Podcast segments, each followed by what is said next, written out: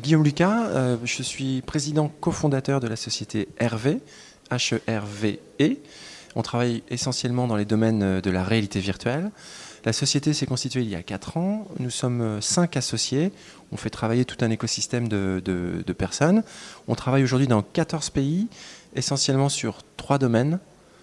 Les festivals, où on présente de la réalité virtuelle, des productions, premier domaine. Second domaine, on va travailler avec euh, les institutions qui touchent à l'éducation et la connaissance.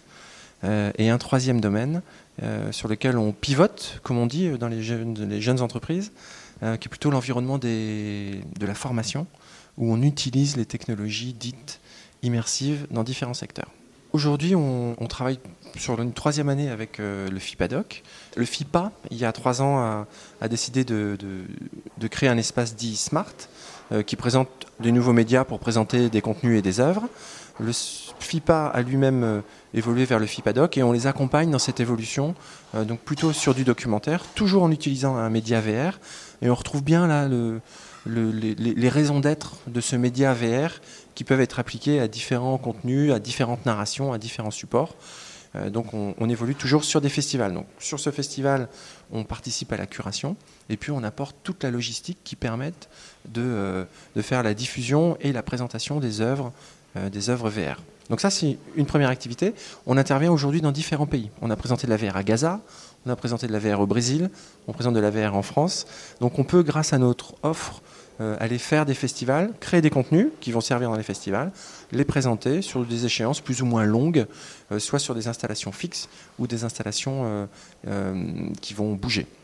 Donc essentiellement aujourd'hui, on travaille en Tunisie sur des festivals, on travaille effectivement à Biarritz encore, un petit peu au Brésil, et puis on a des projets dans d'autres pays, essentiellement avec l'Institut français, et puis pour des entreprises privées. Donc ça, c'est notre actualité côté festival production.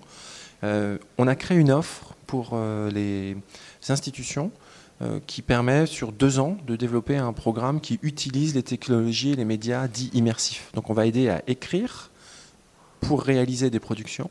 On va faire du tournage, faire de la post-production, et après on va utiliser ces médias soit pour des écoles, des institutions ou des entreprises qui vont se transformer avec ce média, et après on va les présenter à l'occasion de festivals. En actualité forte, euh, côté Hervé, on a euh, des contenus de formation aujourd'hui. Donc on travaille pour l'industrie pharmaceutique, euh, qui est un de nos grands clients, et on réalise des formations en réalité virtuelle et en réalité augmentée pour les domaines de l'industrie, et ça risque d'occuper 60% de notre activité l'année prochaine.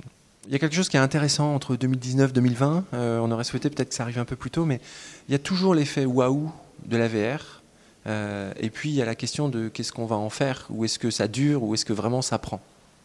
L'effet waouh, il est important parce que euh, ça permet d'inscrire ou de remarquer ou de s'interroger ou de s'interloquer. Il y a une réaction, il y a une réflexion autour de la VR. Donc il est toujours intéressant. Après, qu'est-ce qu'on en fait? Nous, on sait depuis qu'on s'est constitué que ça va mettre un peu de temps. On sait que les domaines de, des arts, de l'éducation sont les premiers domaines sur lesquels la VR va prendre ou ne pas prendre. Et après, on ne sait pas exactement sur quel secteur on va l'utiliser, mais on commence à le voir. La formation, c'en est un, c'est sûr.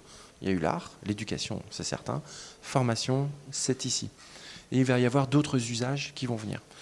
Donc, la VR, ce n'est pas simplement un phénomène de mode, c'est un vrai média qui permet de se réinventer et de transformer, de réécrire, de se réinventer dans la manière dont on produit, dont on montre et dans la manière d'apprendre globalement.